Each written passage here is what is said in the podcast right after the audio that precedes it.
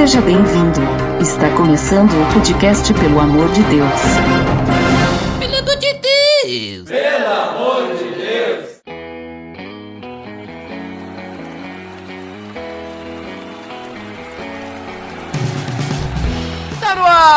Podcast, pelo amor de Deus! Eu sou Ed The Drummer e não cresci um lar cristão, por isso eu convidei algumas pessoas para me ajudar hoje. Direto do esconderijo underground, Luiz Vulcanes! Fala galera, chupam gilete, bebem shampoo, ateiam fogo no quarteirão. Porém, que coisa, que coisa louca, que coisa linda que os filhos são. Nossa! Eu levei um susto. Luiz Vulcanes, poeta. Eu não, né? O Vinícius de Moraes. Veja só. E também aqui nos visitando mais uma vez, Franklin Almeida do Achando Graça. E aí, beleza, gente? Tudo jóia? Bom, eu sou a quarta geração de cristão no lar, olha só. Veja só, olha ali, ó. Temos pessoas com experiência aqui. e para termos o lado mamãe nesse episódio, convidamos aqui a Rebeca Guedes. Oi, pessoal. Bom dia, boa tarde, boa noite. Enfim, é um prazer estar aqui. E vamos lá, eu cresci no lar cristão também. Hoje eu. Bom, enfim, vamos rolar, deixa o papo rolar. Beleza, e nós estamos todos aqui reunidos para falar sobre lar cristão. Tá beleza, Edson! Você está escutando o podcast no site pelamordedeus.org.br, que vai ao ar sempre nas sextas-feiras, a cada 14 dias. Curta nossa fanpage em facebook.com.br oficial PADD. Também siga no Twitter, através do arroba underline. Ou entre em contato conosco através do e-mail contato arroba.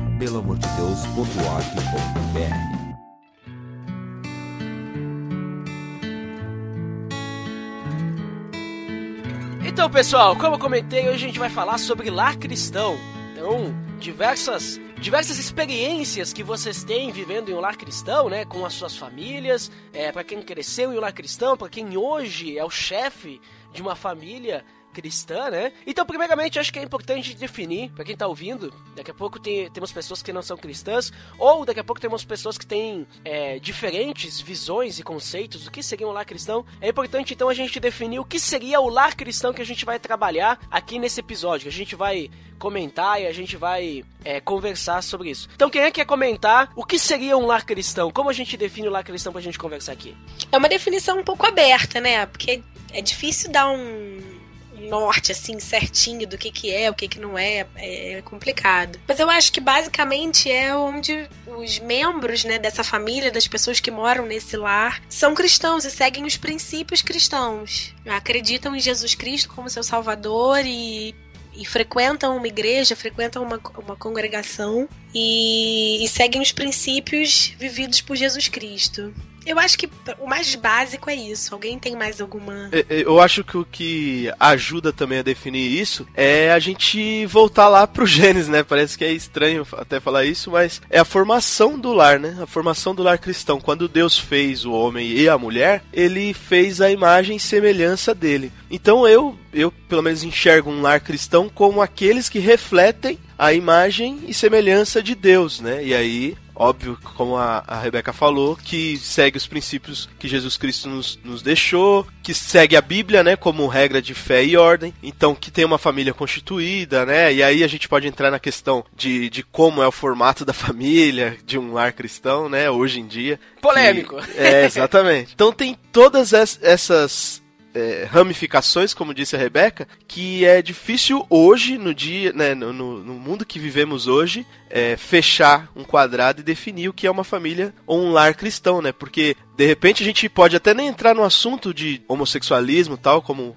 vocês já pensaram que eu iria entrar, mas uma família onde tem só a mãe e a filha que é separado, é um lar cristão, ou a mãe e, e, que é viúva, né, ou o pai que é viúvo e tá com os filhos, é um lar cristão, a gente pode dizer que não é porque não tem homem e mulher lá dentro. Então, é mais ou menos isso. E Luiz, o que que, que que tu acha? É, ali como a Rebeca falou, né, é um lar onde as pessoas seguem a Cristo, então não necessariamente, pode até ser um de repente, como o Franklin falou, só o pai ou só a mãe ou só os avós que ficaram com os netos, é porque eu acho que assim teria que conceituar primeiro o que é um lar, né? Eu acredito que lar é um lugar onde pessoas vivem independente da, da relação que elas têm umas com as outras, mas vivem sob uma mesma, não seria uma regra, não estou achando a palavra certa, mas sobre princípios, né, parecidos. E no caso, um lar cristão seria um lar onde Cristo ele está no centro de tudo, né? Tudo gira em torno de Cristo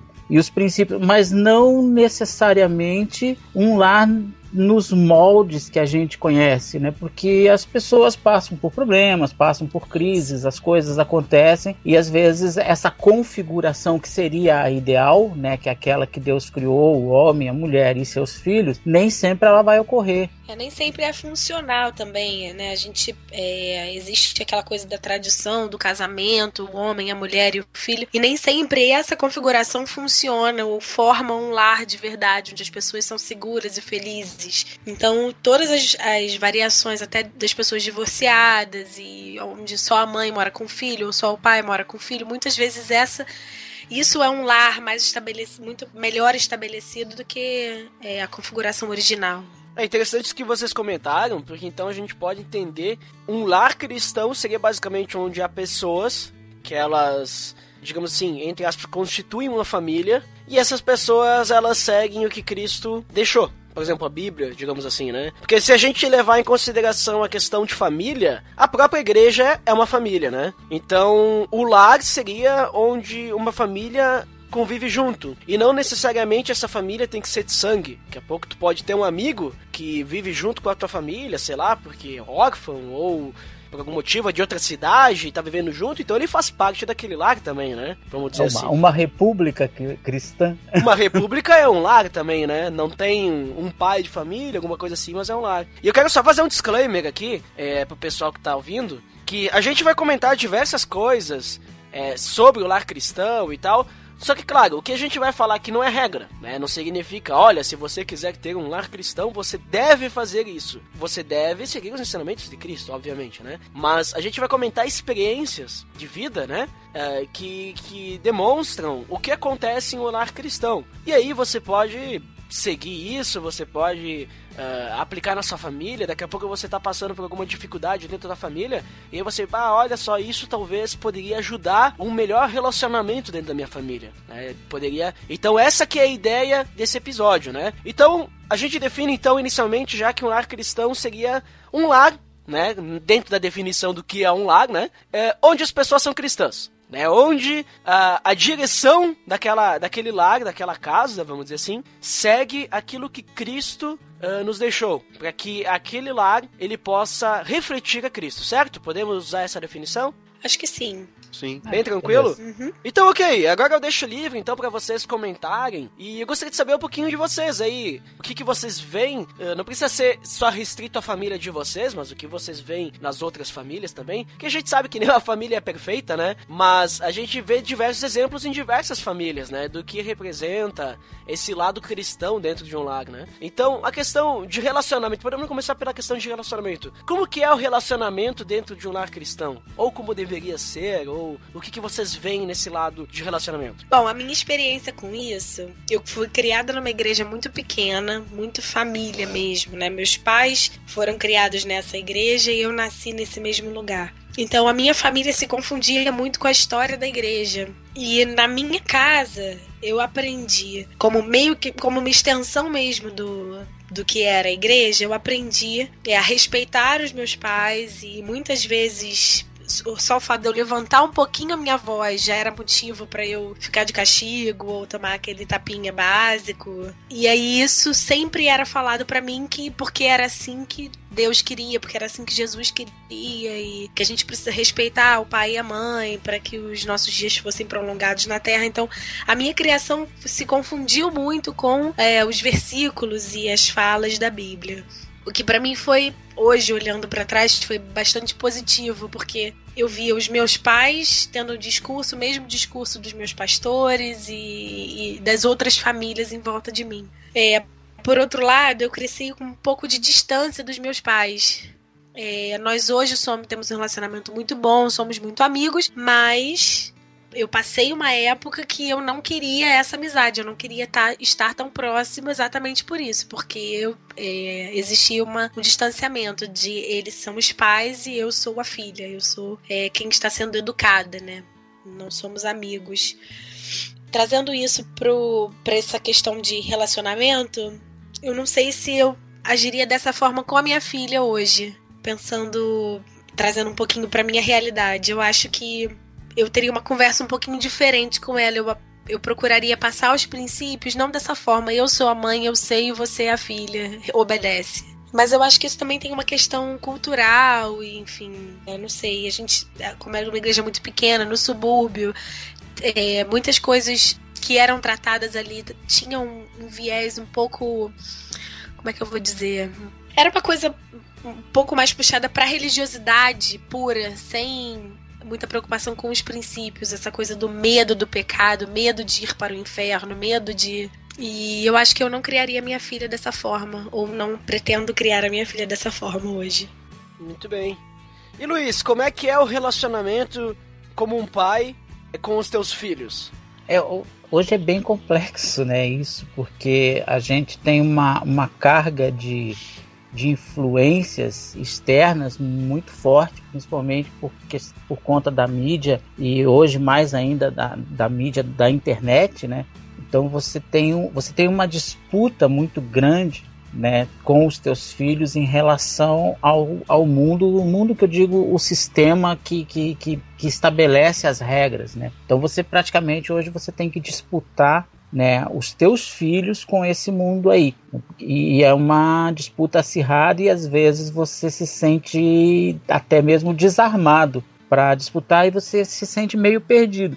Porque você fica naquela assim, se eu for incisivo demais, eu posso estar tá criando um, uma relação de afastamento, né? Mas também se eu relaxar demais, eu posso estar deixando de ter a responsabilidade que eu tenho para com eles, para a criação deles. Então é bem complexo. Eu tô com três filhos, né? Um já adolescente quase entrando na, na, idade adulta, um adolescente e um começando a querer virar, né, saindo da infância para a adolescência. Então é bem complexo, né? É bem complexo. É, é, são as idades das descobertas, são as idades das amizades, é a idade que é. Hoje eu entendo a cobrança muitas vezes que eu tinha nessa idade, né? Porque hoje, como pai, você entende que você faz a cobrança para o bem, mas a, eles não entendem dessa forma. Eles entendem que você está é, tolhendo a liberdade deles de ir e vir. E eles ainda têm, na minha, pelo menos quando eu era criança, você não tinha um sistema te apoiando né,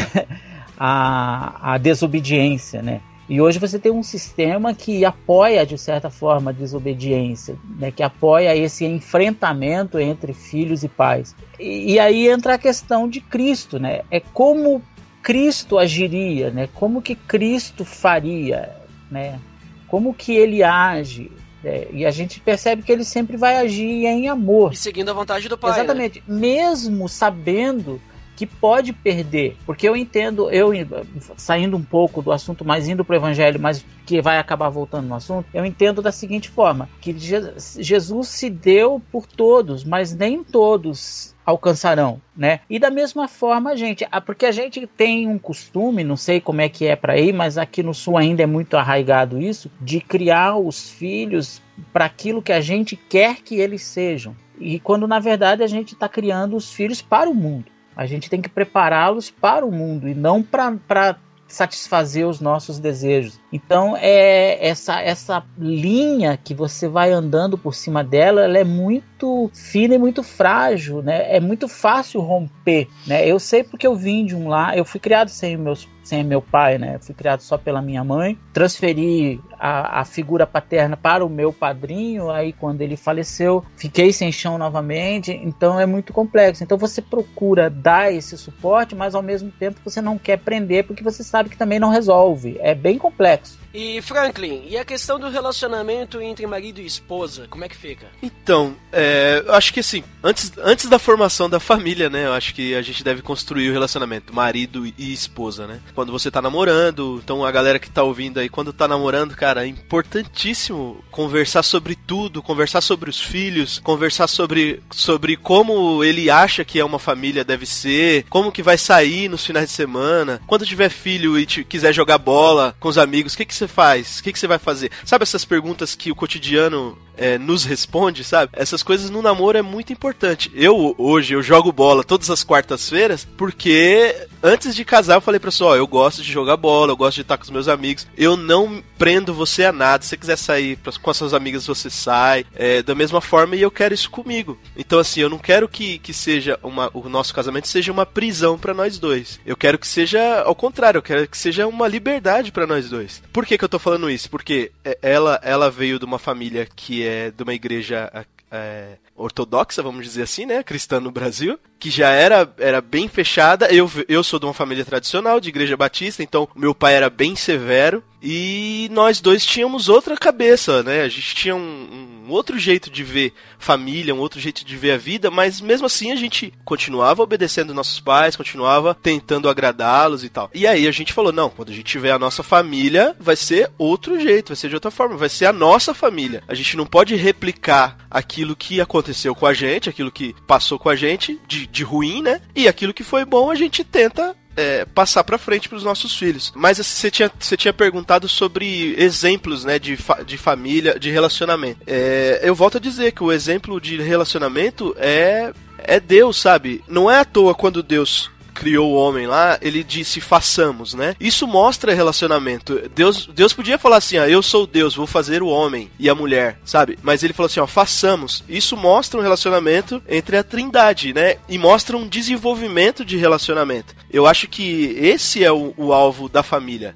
Eu acho que é desenvolver relacionamentos. E aí, como que é esse relacionamento? De forma harmoniosa e que seja é, interdependente, né? Eu acho que uma das coisas que tem faltado muito para as famílias, e aí pode ser cristão ou não, é a interdependência. Que é assim, é você depender do outro, você depende do marido e da mulher, mas você tem a sua vida individual também. Porque vai os extremos, né? É, é normalmente as famílias são os extremos. Então, assim, o marido não liga pro pai, não liga pra esposa, faz o que quer e vice-versa. Ou então, assim, fica grudado que não pode sair para nenhum lugar que eu vou junto, né?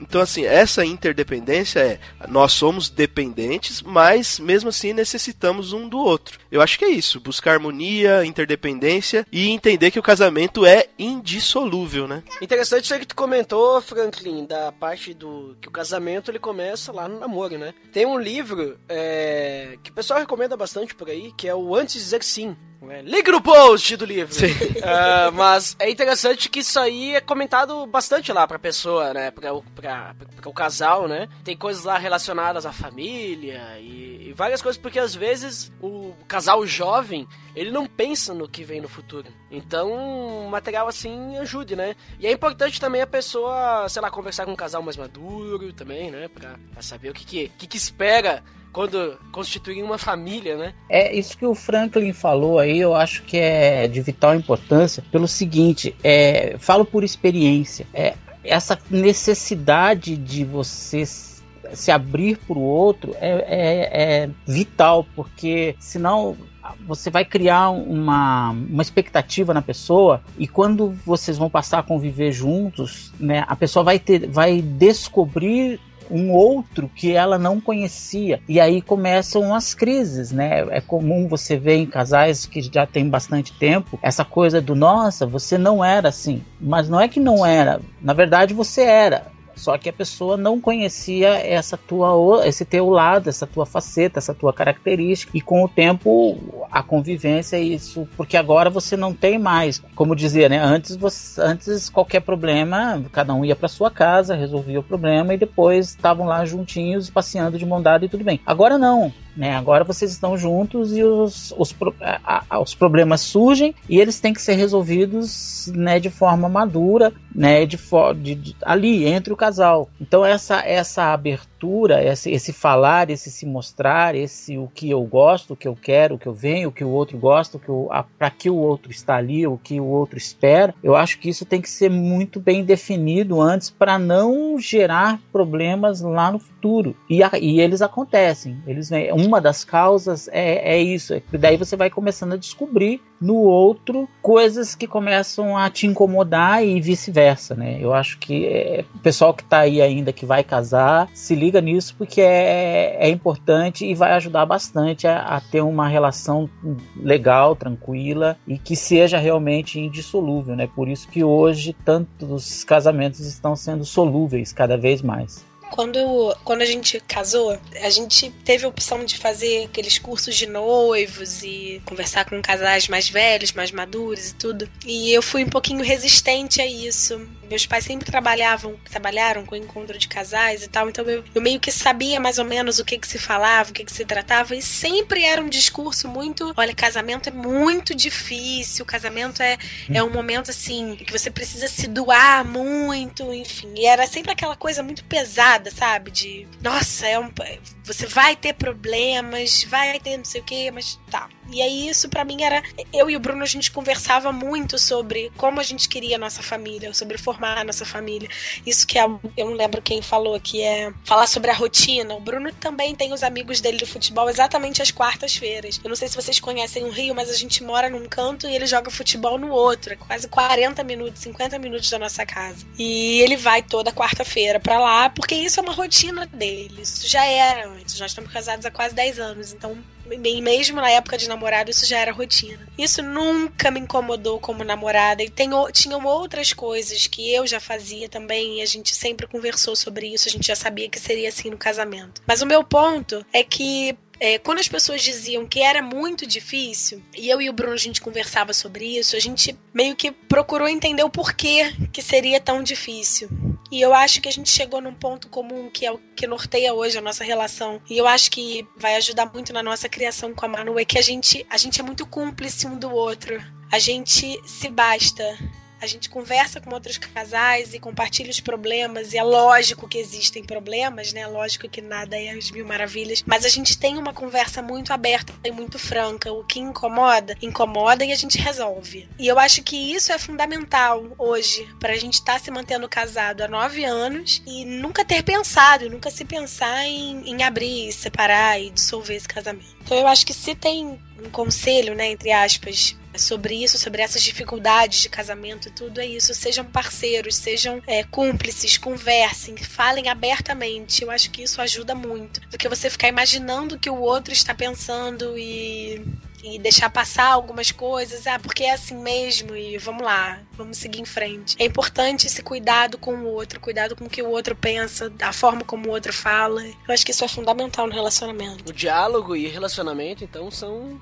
é, pra mim é a mesma né? coisa. É, uhum. É, pra mim é, é, é, é muito princípio. importante você falar muito mais do que você imaginar que o outro já saiba. Sim. E agora a dica pros homens aí. Eu, eu vou bater bastante nos homens, viu? Porque eu acho que o maior responsável pela dinâmica do lar é o cara, é o homem. E aí a gente vai entrar nisso depois biblicamente. Mas eu acho que assim, o cara ele, eu, que eu ia falar, né? Que é respondendo a Rebeca. Eu acho que o homem deve muito ouvir mais do que falar sabe? Porque assim, a gente tem essa dificuldade como homem, né? De olhar, né? E ouvir ela falar e falar assim, tá, eu vou ter que é, baixar a cabeça aqui, ouvir e aceitar. Então, assim, acho que num relacionamento, principalmente quando, igual a gente tá falando, no namoro, quando a gente quer se mostrar pra garota, a gente, não, eu sou super protetor, eu, eu posso tudo, eu faço tudo por você e tal. Eu acho que o cara tem que muito mais ouvir a menina, então é assim, fala assim, ó, hoje não dá pra gente namorar porque tá perigoso o negócio, então vai embora.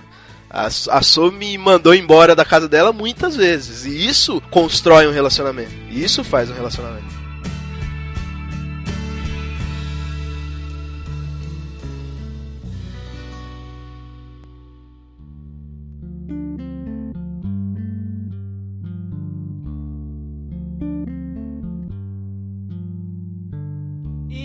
Questão da área espiritual, como é que fica no, lar cristão?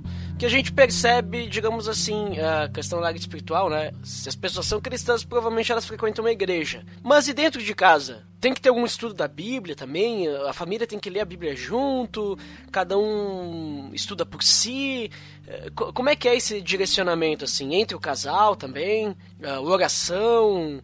Oração só ora quando almoça? É, como é que fica? Eu fico muito preocupada com esse tem que ter. Uhum. Não, mas assim, ó, pode, pode dizer, é bom que tenha, talvez não seja é, bom, uma eu, experiência. Eu, na, minha, na minha casa, quando eu era solteira, a gente é, era muito, muito raro eu ver a gente fazer essas, essas coisas de culto doméstico, né? Na época tinha esse nome, culto doméstico, e, e todo mundo lê a Bíblia junto e ora junto. Porém, eu tenho a minha mãe, principalmente, o meu pai também, mas mais a minha mãe, ela tem uma rotina de oração que me inspira até hoje. Então, é, para mim, o exemplo dela me ajudou a criar a minha rotina de oração. Muito mais do que a gente sentar junto para orar, porque a gente não tinha isso. Talvez até por rotina dela, porque ela trabalhava muito e meu pai também. então, tempo, então. É. E a minha avó também fazia isso. A minha avó, no meio do dia, três horas da tarde, ela se trancava no banheiro. E eu, e eu lembro que isso era todos os dias. E eu não entendia aquilo direito. Eu ficava batendo na porta. Vó, o que, que tá acontecendo? Eu era pequena, né? E aí um dia alguém me falou: não, ela entra aí todos os dias e, e faz a oração dela do dia e tal. Então eu acho que muito mais do que é, se exigir uma rotina, né? Meio que impor isso. A minha mãe até tentou uma época, mas não deu muito certo. É o exemplo que a gente passa para os nossos filhos. Eles vão enxergar no que a gente muito mais no que a gente faz do que do que a gente tenta impor para eles. É isso mesmo. A Rebeca falou tudo, é o exemplo. Assim, por exemplo, eu em casa eu leio, assim, a vista, né, da Sofia e a vista da sua, eu leio muito mais do que oro. Então, normalmente, para eu orar em casa, eu oro na hora que eu vou dormir, que aí eu penso no meu dia e o que eu fiz de coisa boa, coisa, coisa ruim e tal. E ali eu faço a, a, minha oração e leio a última vez a Bíblia no celular. Mas normalmente quando eu tô tempo eu tô lendo a Bíblia ou tô lendo um livro, aí N, N como é que é? N assuntos, né? E, e a Sofia tem uma Bíblia. Então, normalmente, quando ela quando ela me vê lendo, ela já começa a falar a Bíblia, a Bíblia, a Bíblia, a Bíblia, a Bíblia, e aí pega a Bíblia dela. E isso é um exemplo que eu já tenho enxergado dela tá observando eu ler, né? E aí já é uma das coisas que eu acho que a formação de do caráter do lar, vamos dizer assim, né? A formação daquilo que como vai ser o lar, é, é mais é por exemplo mesmo. É, as pessoas olharem, né? E aí, como a Rebeca falou, não, é não necessariamente que seja obrigatório um culto no lar, né? Aquele formato encaixadinho, né? De vamos cantar, nos orar para abrir o culto, vamos cantar uma música, vamos ler uma palavra, o pai faz um discurso, depois vamos orar e acabou. Então, assim, talvez obviamente, em alguns lares isso funcione isso e falar, Deus funciona, é, exatamente. É, isso E Deus abençoe e tal. Não, não é regra como como você falou, né, Ed? O que a gente tá falando. Mas no meu formato da minha casa é isso, assim. É, muito raramente eu e a So a gente é, senta pra, pra, pra ler a, a palavra e conversar sobre, a, a não ser assim, a gente conversa informalmente depois do culto, o que, que, que ela entendeu da palavra, eu também. Aí às vezes falo para pergunto para Sofia que como foi a, a salinha dela que ela falou do Papai do Céu. Uma das coisas que a gente faz, e aí é rotineiro mesmo, é eu a quando vai pôr ela para dormir, a gente ora junto com ela e ela ora assim, né, do jeito dela, fala amém, né, filha? E, e é isso, cara essa imposição é que é o ruim realmente. É como ela, como vocês falaram, se quando funciona, legal, bacana, porque há um comum acordo, vamos fazer e vai, vai criar um meio de fazer isso, não precisa ser aquela a, repetir a liturgia do templo dentro de casa, porque até o espaço ele é diferente, mas essa obrigatoriedade é que ela é ruim. Eu, eu sei disso pela minha infância. Eu cresci num lar cristão católico e eu tinha, quando eu era moleque assim, eu tinha que rezar o terço todos os dias. e aquilo era um, um calvário, assim, para mim. Eu odiava aquilo. E na verdade eu não, eu não rezava o texto coisa nenhuma. Eu ficava pensando em música, eu ficava divagando ali. Eu sabia mais ou menos, eu tinha uma técnica, eu sabia o tempo que levava para rezar o texto. Então eu ficava ali aqueles minutos ali e depois eu ia curtir a minha vida e na verdade não tinha nenhum compromisso com Deus, porque não era espontâneo, não era uma coisa espontânea. E já a missa do sábado, que era dos jovens, lá que era com o padre, que a gente curtia pra caramba, ele era muito gente boa, aquilo a gente ia na espontaneidade porque a gente gostava de estar fazendo aquilo, né? Então essa coisa de de criar uma obrigação é que é o ruim. E Deus ele nem quer isso, né? Ele quer que a gente faça por, por, por, vontade própria e não porque tem que fazer, né? Muito bem. Então a gente percebe que é importante, até agora já falando um pouquinho de educação de filhos, né? Que vocês comentaram a questão, né? De educação de filhos. É, a questão é que a gente não pode sair impondo coisas a eles, né? Porque talvez isso não vai ensinar. A gente percebe bastante a questão do exemplo, né? Mas aí eu pergunto para vocês, a gente tem diversas ferramentas, por exemplo, assim, a gente vai na igreja e aí na igreja lá tem a salinha onde as crianças vão e elas aprendem da Bíblia e coisas assim.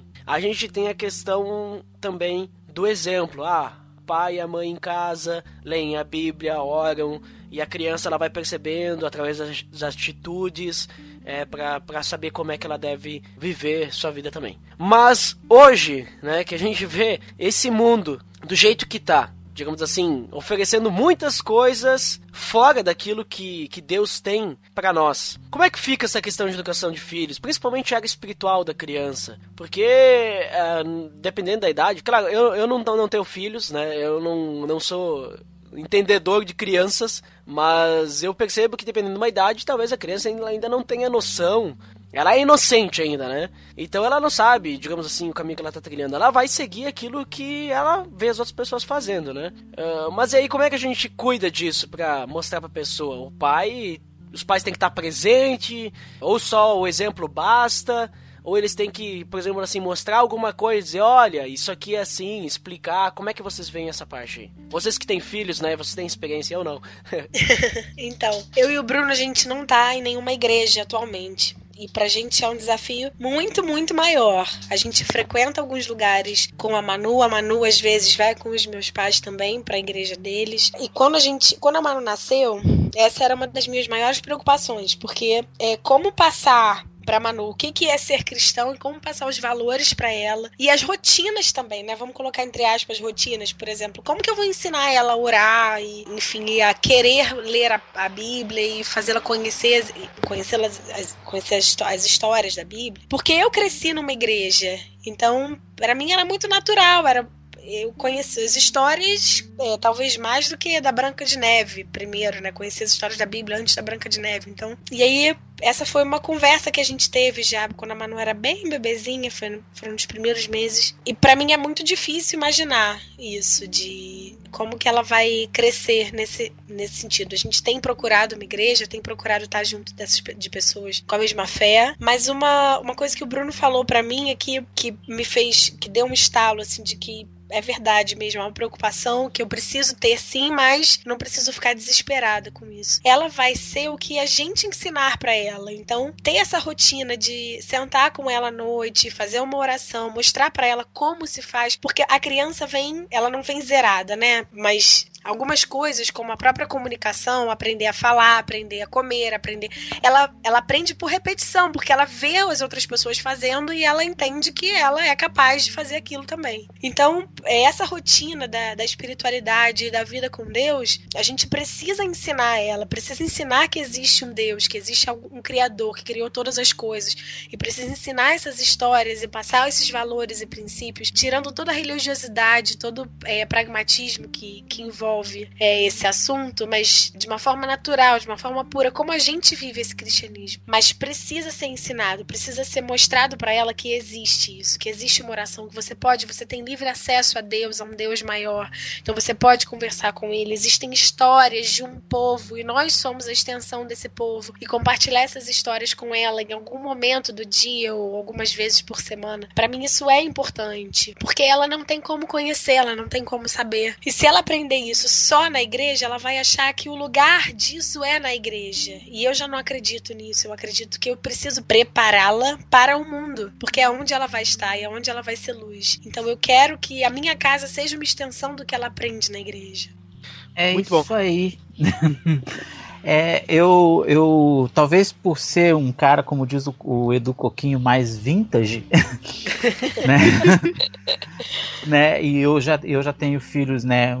Eu tenho um filho com 13, um com 15 e um com 17, né? São Beleza. idades bem complexas, assim. É, mas assim, uma coisa que eu percebo, o mundo mudou muito, né? Aquele mundo que eu conheci quando eu era moleque, ele é um mundo bem diferente do mundo de hoje. É, não diria que ele mudou para melhor. É, hoje a gente tem muito mais informação, muito mais acesso, tem muito mais ferramentas, mas por outro lado também a gente tem um avanço de coisas que vão contra Deus e, e contra valores cristãos muito maior. Então isso também é complicado. Uma coisa que eu tenho assim uma preocupação muito grande, eu não estou dizendo que eu estou completamente certo ou completamente errado, mas é de mostrar para os meus filhos o mundo como o mundo realmente é, para que eles não fiquem iludidos e depois vão lá na frente vão ter uma surpresa desagradável porque não estão preparados para enfrentar esse mundo. E o viver cristão não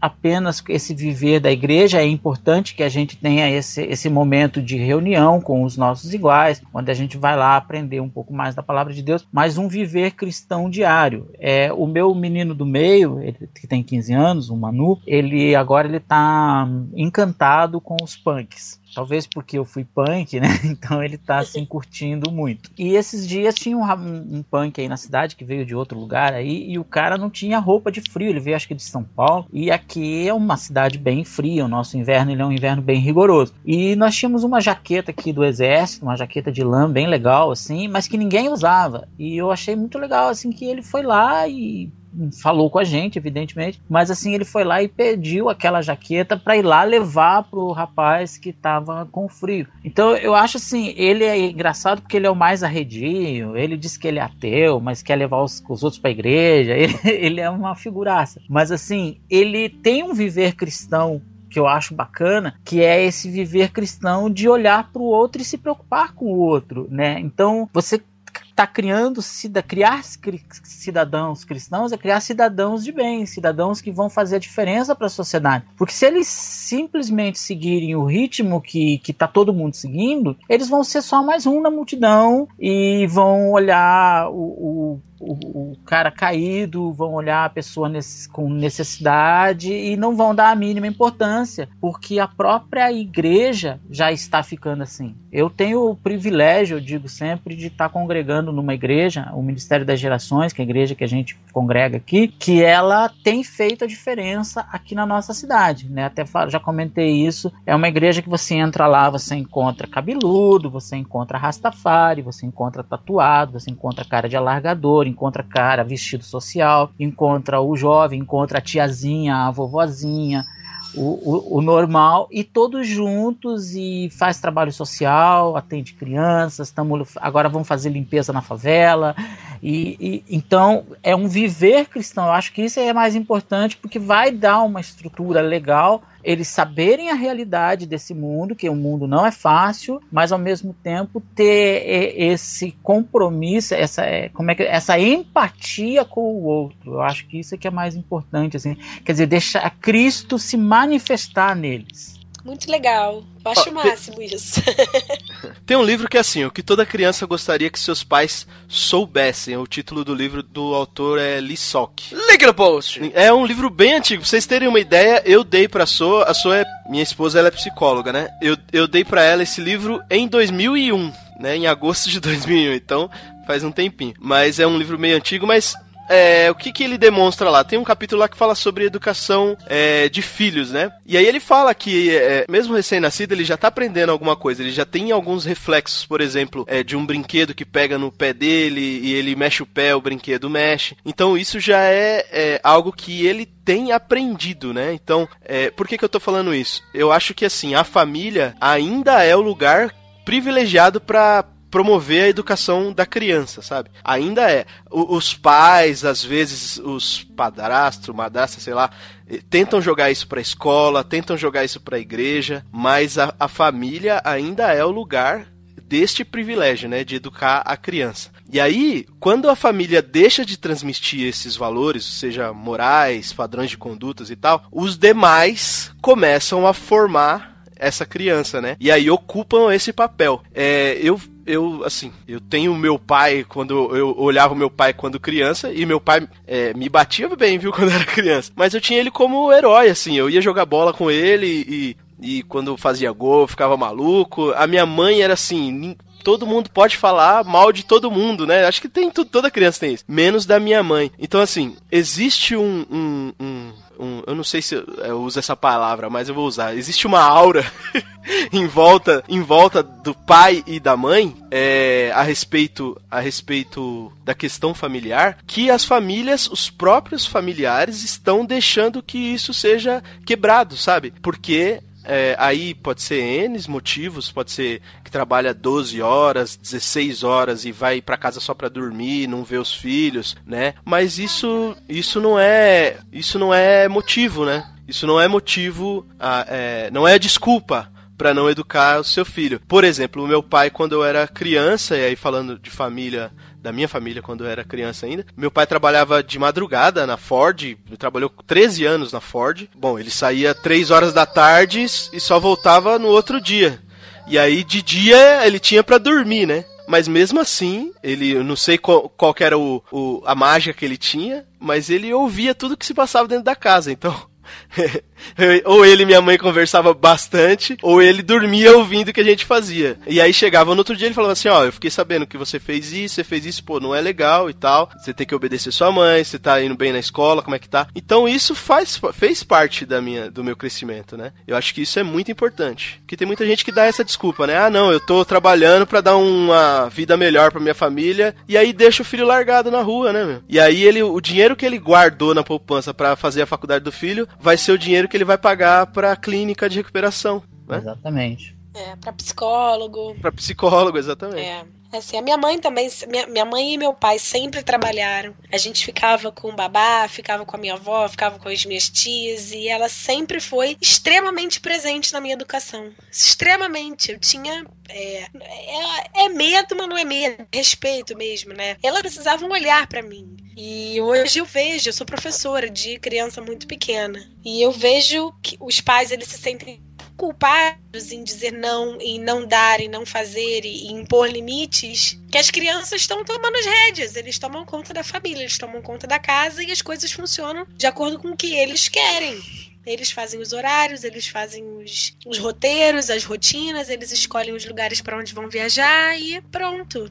Esse abandono que você se referiu assim, que, e que o Franklin falou, eu tenho uma amiga minha que ela, ela trabalha numa, ela é professora também numa escola de, de para crianças pequenas e, e de um certo poder aquisitivo melhor. E ela estava contando que os pais agora pedem para as professoras que não deixem as crianças fazer a sonequinha da tarde porque daí eles já vão para casa dormindo no carro. Então, e já, e já vestido e que a professora já ponha o pijama na criança. Ela falou assim: é um absurdo. As pessoas não querem mais ter nenhum contato com os filhos. Eles deixam a criação dos filhos toda nas mãos de outras pessoas. E pagam escola caríssima né? Porque é educação top, né? De uhum. qualidade e, e a, o relacionamento mesmo. Os pais, alguns pais, não vou dizer todos, não tem como generalizar, mas Sim. alguns pais e a maioria, assustadoramente a maioria, não conhecem os filhos. Não conhece. Não conhece mesmo. Não, não conhece. É, eu posso dizer por mim, assim, que no caso eu não fui criado em um lar cristão, né? A minha família, digamos assim, só, só começou a ser cristã e eu também depois que eu já estava criado praticamente, né? Mas eu fui criado muito pela família da minha mãe, porque meus pais eram separados e tal. E era bem isso, minha mãe ela tinha três empregos para conseguir me sustentar, para conseguir dar tudo que eu precisava, né? E não é essa questão de escola, assim, e tal, não, porque eu estudei escola estadual e tudo, né? Só que aquela época lá a situação era complicada mesmo. Diferente. É, então eu não cresci assim com, com essa questão de relação de afeto e tal. E hoje eu percebo muito que isso tem muito a ver com a minha personalidade, né? Porque eu, eu sou muito racional, né? Eu sou pouquíssimo emocional, assim, e, e sensível. E não sei se é porque eu sou homem ou pela forma como eu fui criado. Então, eu não tive essa experiência, por exemplo, assim, de, de, ter, de chegar em casa e pai, mãe, dar abraço e, sei lá, e conversar e tal, né? Eu fui, fui, fui, eu fui criado na rua, assim, né? fui, fui criado conforme a, a vida me ensinou. Mas eu também não, não, não julgo minha mãe por isso, né? Porque ela fez de tudo que ela podia para me dar o melhor que ela podia me dar, né? Pra, pra, que a gente não passasse fome, assim e tal, né? Então, que a gente tivesse é, sustento, né? Então eu não julgo ela, porque ela fez o melhor que ela podia, até porque ela era mãe nova, né? Ela me teve com 18 anos. Então, a experiência que ela tinha, é, ou até saber como criar uma criança, era praticamente zero, né? Então ela fez o que ela achava que era o melhor. Então eu percebo isso, né, essa diferença é, de quando tu, tu cria uma criança é, sem te dar, te dar atenção, sem relacionar, que é isso que realmente que tu falou. Tu não conhece a pessoa, porque minha mãe, uma boa parte da vida dela, ela não me conhecia. Né, eu percebo isso, né? Então é realmente isso é uma realidade, não é algo que vocês estão comentando, inventando e tal. Então é uma realidade e eu posso confirmar isso por experiência própria. é, inclusive são crianças bem carentes, a gente ela ela contando isso para nós assim, que as crianças querem ficar abraçadas com as professoras, querem estar tá ali juntinho, porque justamente elas não têm isso, né, dentro de casa. E essa coisa do, do carinho, do abraço, do, do beijo, né, do, do assim, de você dar o sentir o cheiro mesmo um do outro, né? Eu acho que tem esse lado mesmo, assim. Eu sempre digo, por que, por que criança gosta de deitar na cama da gente, né? Você sai, por exemplo, ele vai lá e deita no teu lugar. Eu, eu entendo até que é, tem essa coisa, né? O, o teu cheiro tá ali, o, a tua presença parece que tá ali. E hoje isso tá cada dia mais raro nas famílias, a gente percebe isso.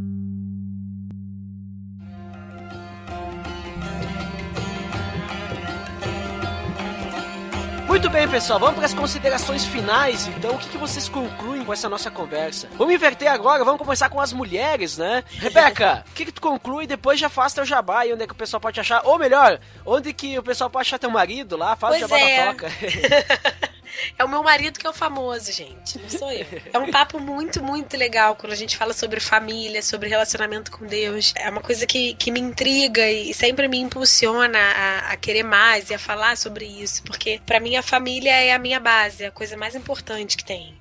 E a minha família precisa é, conhecer, ter esse relacionamento com Deus. É uma coisa que eu, eu sempre prezei, sempre quis. E hoje a minha luta constante é para isso, é para que a minha pequena, a minha filha e a minha casa sejam sejam esse lugar, sejam um lugar de encontro com Deus também. É, então foi muito legal é, pensar e falar sobre isso e, e perceber que o o lar cristão. Ele passa por principalmente por relacionamento, né, entre, entre o casal, entre os pais e os filhos. E, e o exemplo que nós somos para eles é, é muito mais importante do que é uma simples liturgia. Isso para mim é muito claro. Então foi muito legal bater esse papo com vocês, repensar e, e, e, eu ficava ouvindo vocês falando e pensando na minha rotina, na minha realidade. E é lógico que a gente sempre tem ajuste para fazer e, e foi muito bom repensar a forma como a gente vive aqui, como a gente tem feito as coisas. Bom, como eu falei, é o meu marido que é o famoso na internet. Então, é, ele ele é o host do, do podcast A Toca. Então, quem quiser ouvir, dá um pulinho lá, www.atocapodcast.com.br. Link no post! Beleza. É o Bruno Guedão. Foi muito legal o papo. Muito obrigado pelo convite. Eu gosto. O Bruno, ele me lima muito da Toca. Eu peço para gravar, ele não deixa. Então, as pessoas me convidam. Muito obrigada. Vamos fazer uma campanha. Hashtag deixa a Rebeca. deixa a Rebeca gravar boa. Valeu. Obrigada, gente. Valeu pelo convite. E Rebeca, tu já participou do Maná com Manteiga e do AG, né? Já, já participei. Participei. Então aí, ó, link no post dos dois episódios. Isso. Aí, ó. Muito obrigado pela tua participação, Rebeca. Nada, foi um prazer, foi ótimo, eu adorei. Show de bola. Então, Luiz Vulcanes, deixa aí suas considerações finais, depois já fala aí teu jabá. Pode crer, fala galera. é, eu, o que eu penso assim de tudo isso que a gente conversou, né? Porque eu, eu, gosto desse tipo de conversa porque você vai aprendendo junto com todo mundo, né? É que a, a Bíblia ela é um gabarito, né? Esses dias escutei o Ariovaldo Ramos falando sobre isso, né? Mais que um manual, a Bíblia é um gabarito, porque quando você tem um manual, por mais que você siga as instruções, você ainda pode fazer errado. Mas quando você tem um gabarito, você não vai errar os, os furos na parede porque o, você tem um gabarito e você vai fazer exatamente ali em cima onde estão as marcas e aí a peça vai se encaixar perfeitamente da maneira como você quer que ela se encaixe. Então a gente tem que ter a palavra de Deus como um gabarito para as nossas vidas, né? Porque a sociedade, tanto a sociedade como a igreja, ela é constituída de famílias. Então, sem famílias bem estruturadas, você nunca vai ter uma sociedade bem estruturada, uma igreja bem estruturada. E eu acredito que essa crise que a gente vive hoje,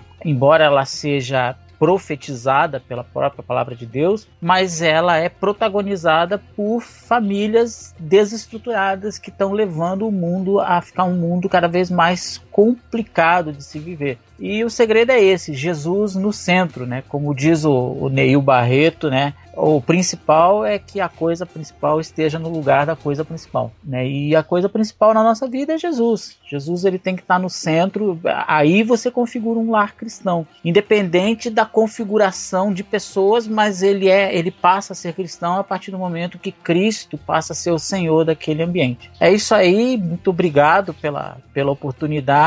E se você curte música de forma de uma forma geral e música cristã, dá uma passada lá no Esconderijo Underground, que a gente fala de música, fala de um pouco de igreja, um pouquinho de teologia, que a gente não é teólogo, não entende muito disso, mas dá umas pinceladas. Mas música a gente conhece bastante coisinha até. E lá no Esconderijo Underground, né, www.esconderijounderground.com.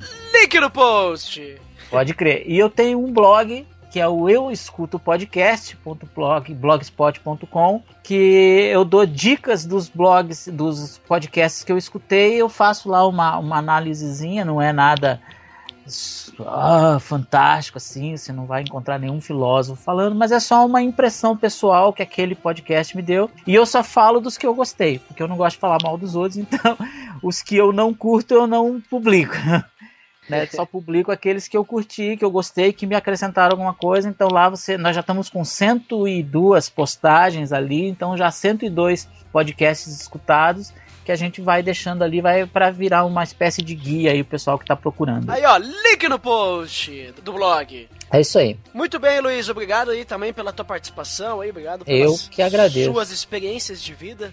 E vamos ao Franklin. Deixe suas considerações finais aí. Então, Edu, assim, até pra, pra fechar né, aquilo que eu tinha começado a falar sobre a questão do, do homem, né, é, dentro do, do lar cristão, e aí eu me pego muito nisso, pensando muito nisso, tentando fazer de alguma forma melhorar, né, a minha posição como como homem. A, é, a, gente, no AG, tem até um, um episódio chamado Masculinidade em Crise, acho que é o GraçaCast 55. Link no post! Isso, que o pessoal conversou, eu nem, nem participei desse, foi o Abner Jesner, acho que foi o, o Abner Jesner, o Gabriel Tuller e o Cacau, Cacau Marques é, que, que, que, participaram desse, e eles falam muito sobre isso, né? De que o homem ele não, não tá se encontrando mais, né? E aí dentro da sociedade, e obviamente que a família faz parte disso, né? Como o Vulcanes disse, do, do, do princípio da sociedade é dentro do lar, né? Onde você faz as concessões, onde você faz é, as suas imposições também. Então, assim, eu acho que falta um, um princípio muito básico, né? Pro homem, que é amar incondicionalmente a sua mulher. Eu acho que isso é muito mais difícil do que a mulher se sujeitar ao marido, como diz a, a, a Bíblia, né? é, amar incondicionalmente como Cristo amou a igreja, cara, isso é muito pesado, muito pesado de se carregar. E é desse jeito que Paulo fala que o homem tem que ser dentro de um casamento, dentro de um lar cristão. Então é você entregar sua própria vida, não é entregar o seu salário na mão da mulher, não é entregar meia horinha pro seu filho brincar meio que obrigado, mas é entregar sua própria vida no lugar da, do outro, no lugar da sua família. Isso é muito pesado. Então, assim, a gente passa por essa crise no lar cristão hoje, no lar em modo geral, nas famílias, exatamente porque, principalmente, o homem não não tá assumindo este papel, né? Ele começa a procurar outros papéis para assumir, né? E às vezes fica meio perdido nessa busca. E só que o papel principal ele não assume, que é amar a sua esposa incondicionalmente.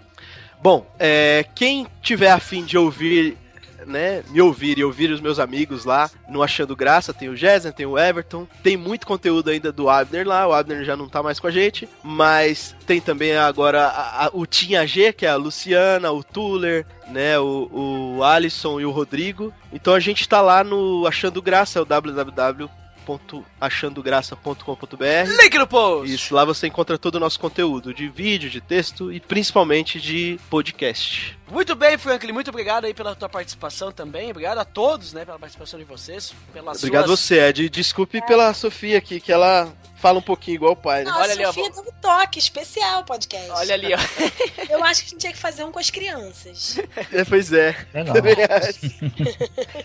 Muito bem, muito bem. Muito obrigado, pessoal. Então encerro aqui. E para aqueles que ficam praga de feedbacks, até daqui a pouco. Para quem não fica, então, até o próximo episódio. Até mais. Tchau, valeu. Tchau. Tchau, gente. Valeu.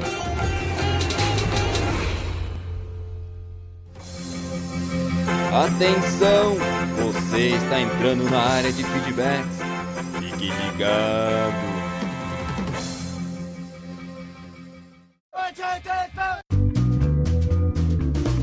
Estamos na área de feedbacks do PADD. Opa!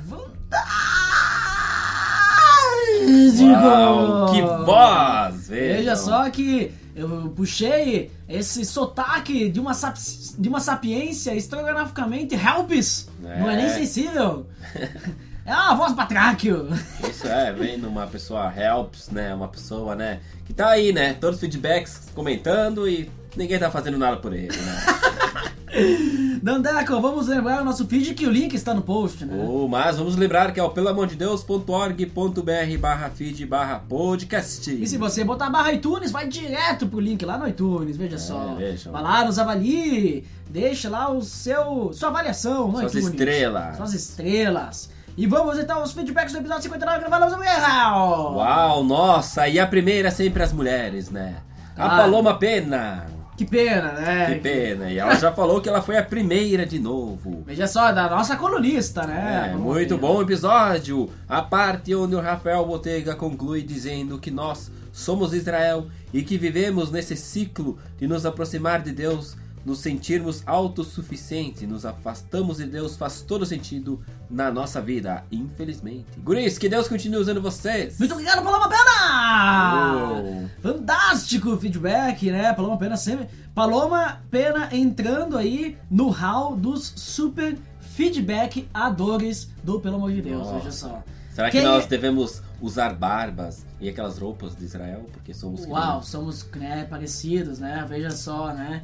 Mas tem um outro cara que também é um super feedback ador, né? Que inclusive é um, é um comentador master. Que é, é o próximo, quem é ele? É o Luiz Vulcanes, é claro que é ele, Sempre né? presente lá do Esconderijo Underground do blog Eu Escute Podcast. Uau, ele falou o seguinte, fala galera, a história de Israel é fascinante, repleta de altos e baixos e que culmina com o nascimento de Cristo cumprindo as profecias acerca do seu ministério terreno. Este ato final faz com que, apesar dos erros cometidos, sua existência cumpre seu legado de trazer o Messias ao mundo. Grande abraço! Luiz Vulcanes, muito obrigado pelo seu feedback, sempre aí com feedbacks, né? Fascinantes, né? Assim como ele falou que a história de Israel é fascinante, feedbacks, Luiz Vulcanes também são fascinantes. Vamos ao próximo! O próximo é o Thiago Ramon Brito. Veja só, Thiago com TH. Dizem que os Thiagos com TH vão dominar a podosfera, porque tem muitos Thiago com TH Podcasters e agora também comentadores. Thiago Ramon Brito, não é a primeira vez que comenta aqui que ele disse. Parabéns, mais uma vez, mandaram muito bom. E minha esposa, que é gaúcha, achou legal um podcast com esse sotaque. Abraço e que o Senhor esteja com vocês. Muito bem, muito obrigado aí, Thiago. Thiago que não é gaúcho, mas sua esposa é, veja só. Curte aí o nosso sotaque. Nem, nem pra, pra mim Nem a é gente nem tem né? sotaque, né? O Duda ainda não, não usa, né, as É. gírias bar. Mas que bate! Mas que né? barbaridade! É que Apenas estrogonoficamente sensível. sou muito influenciado, né, pela, por essas gírias, né, helps e gírias de sapiência sensível, do mítico também e fantástico eh, Batráquio, eh, Carro Velho e Gugu do Melaia, né, o Zé Graça, né? Então, são dois aí que fazem eu não ter tanto sotaque gaúcho, mas... Essa semana nós temos que comemorar, porque a gente comemora o 20 de setembro. Veja só, né, Pra aqui, quem ó, não sabe, né? é só o dia mais importante aqui no país. Quem não sabe e quiser saber mais, o link estará no post Link do no 20 de post! setembro. 20 de setembro, Wikipédia! Vamos ao próximo! É o Rodrigo Chaves. Lá do Base Bíblica, que disse? Excelente, podcast demais, arte demais também, vocês são demais. Isso aí, muito demais! É, é demais, demais! E demais que tem mais um também agora. Eu acho que o Rodrigo Chaves deu uma exagerada aí, né? Eu acho que ele quis levantar a nossa bola. Eu acho que a gente não é tanto assim também, né? Mas, muito obrigado, Rodrigo Chaves, pela sua sinceridade, né? Você aí dando seus elogios e seus feedbacks. Vamos ao próximo! E o próximo é o Nito Xavier, Nito que escreveu Xavier. o seguinte comentário. Ele é lá do Pupilas e Brasas, veja só. É, João, ele escreveu muito bom. Nossa! Oh, para finalizar os 100% dos Claro, comentários. porque isso já é suficiente para nós sabermos que o Nito Xavier gostou do episódio. Sentimos falta, inclusive, do Logival Gonçalves. É, outro, só, né? Que normalmente diz que está baixando e parece que esse ele não baixou, né? Porque ele não comentou que está baixando, então a gente entende que o Logival Gonçalves não baixou. Então, Logival, se você baixou, diga aí, baixando aí para nós, né, continuarmos acostumados com seus feedbacks. Vamos às indicações, André. Opa, Graça Pop 07. Whiplash em busca da perfeição? Olha só aí, link no post, Graça Pop. Você assistiu esse filme, Dandeco? O assisti. Whiplash. Assisti o super baterista, né? É fantástico, né? Saindo o sangue das suas mãos de tanto Nossa. praticar, né? O que é totalmente verídico, né? Para nós que tocamos bateria, né? É. Quem não sabe, Dandeco também é um super baterista. O Duda chegou a treinar com baquetas extremamente pesadas. Nossa, né? eu treinava com as baquetas que o Jimmy The Hammer usava, o Jimmy The Hammer do Uh. Massacration, quem não conhece, que eram duas colheres de pau, mas Dois cabos de vassoura. Usar baqueta de aço, já viu falar disso? Baquetas de ferro para poder treinar melhor. Ah, tem aço meio, aço É. de, né? As polegadas, só no material de construção, né? É, tinha o baterista do. Não, não me lembro se é do Death, né? Uma banda de, de black metal aí, né? Death metal, quer dizer, né? Que, né? É meio do, do, do O demônio, inimigo, né? né? Mas de qualquer forma, era um baterista muito rápido, com seus pedais duplos, e para treinar ele utilizava aqueles pesos no- nas pernas, sabe? Academia, Aquelas? É, peso de academia ele botava nos pés para treinar seus bumbos, Uh, né? vejam para só. Fortalecer suas pernas, né? Veja A só. agilidade que ele não tinha, né? É, olha só que velocidade! Mas é isso aí, então recomendamos aí o Whiplash, lá no Graça Pop 07, e por hoje é só, né? Até mais, pessoal! Dedo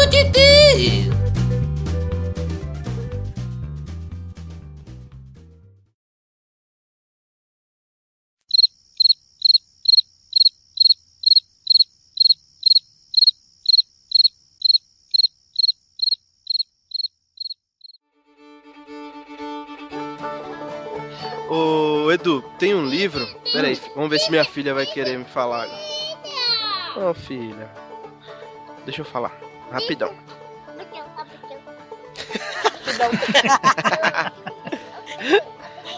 Tá bom, rapidão. Ó.